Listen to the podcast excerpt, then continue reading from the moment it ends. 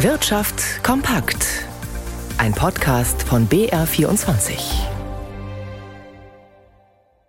Mit Ralf Schmidberger. Die Energiepreise in Deutschland sinken wieder und das zum Teil deutlich, zumindest für Verbraucher, die sich um ihre Verträge kümmern. Mittlerweile ist es sogar möglich, Strom und Gas zu Preisen zu beziehen wie vor Beginn der russischen Invasion in der Ukraine. Dirk Filzmeier.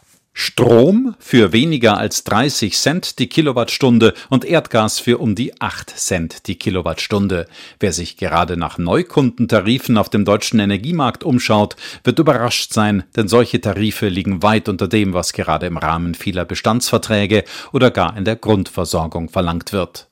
Dem Vergleichsportal Check24 zufolge greift bei drei Viertel aller Grundversorgungstarife für Strom noch die Preisbremse von 12 Cent pro Kilowattstunde, da sie teurer sind, während fast 90 Prozent aller Neukundentarife die Preisbremse gar nicht mehr nötig haben. Ähnliches gilt für die Versorgung mit Erdgas.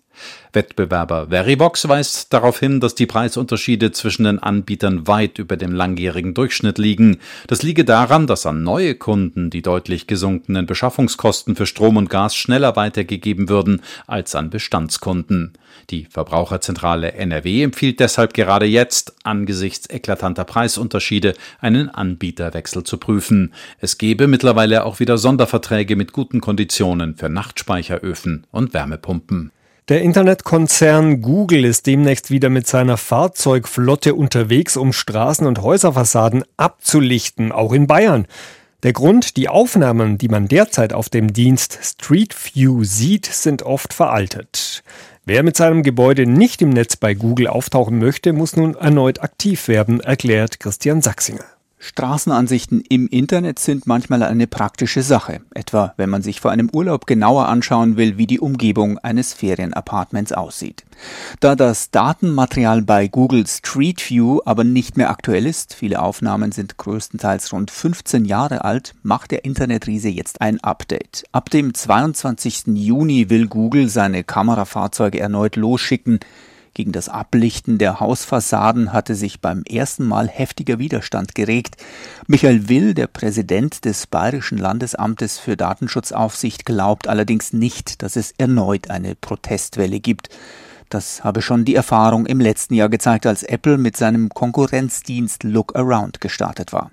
Wir haben eine sehr, sehr niedrige, knapp äh, dreistellige Zahl an Widersprüchen aus ganz Deutschland. Wer möchte, kann auch diesmal seine Hausansicht verpixeln lassen. Der alte Antrag von vor gut zehn Jahren gilt dafür nicht mehr. Dass man nochmal an Google schreiben muss, findet Michael Will, ist eine zumutbare Hürde. Und gefragt, wie hoch er das Risiko für den Datenschutz durch den Google-Dienst auf einer Skala von 1 bis 10 einschätzen würde, sagt er, ich würde am Ende wahrscheinlich bei einer 3 landen. Also das heißt, das ist unterhalb mittleren Risikos. Geringe Bedenken hat Will unter anderem deshalb, weil Gesichter von Personen und Kfz-Kennzeichen von Google generell verpixelt werden müssten. Auch das garantiere schon einen Grundschutz für die Privatsphäre. Blicken wir an die Finanzmärkte. In der Türkei wurde nun eine neue Notenbankchefin berufen. Jan Plath in unserem Börsenstudio. Was wird denn von ihr erwartet? In Zukunft ist Hafize Erkan an der Spitze der türkischen Zentralbank. Die 41-jährige Bankmanagerin wurde an der Universität Princeton ausgebildet und war in den USA Co-Chefin der First Republic Bank sowie Managerin bei Goldman Sachs, wobei Frau Erkan als neue Notenbankchefin bisher keine wirklichen Vorschusslorbeeren von den Märkten bekommt, wie der Kurs der Lira zeigt. Und manche Experten zweifeln, dass Präsident Erdogan den neuen Finanzminister und die neue Chefin der Notenbank wirklich gewähren gewähren lässt, zum Beispiel die Zinsen gegen die Inflation zu erhöhen. Bevor in der nächsten Woche die Zinsentscheidungen der US-Notenbank und der Europäischen Zentralbank anstehen, da sind Anleger eher vorsichtig.